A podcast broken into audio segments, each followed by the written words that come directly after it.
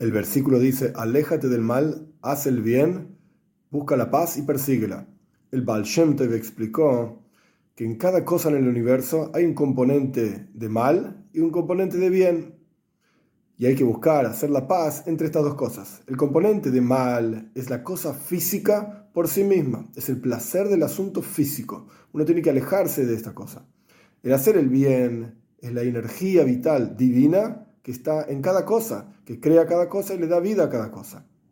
Uno tiene que alejarse entonces del mal, de la cuestión física por sí misma. Uno tiene que buscar hacer el bien, es decir, conectarse con la vitalidad de energía divina en cada cosa. Pero también hay que buscar hacer la paz y hay que perseguir la paz, es decir, encontrar en cada cosa material su razón de ser y cómo puedo utilizar esa cosa en el servicio a Dios. Y esto es hacer la paz entre la parte física y la parte espiritual de cada cosa.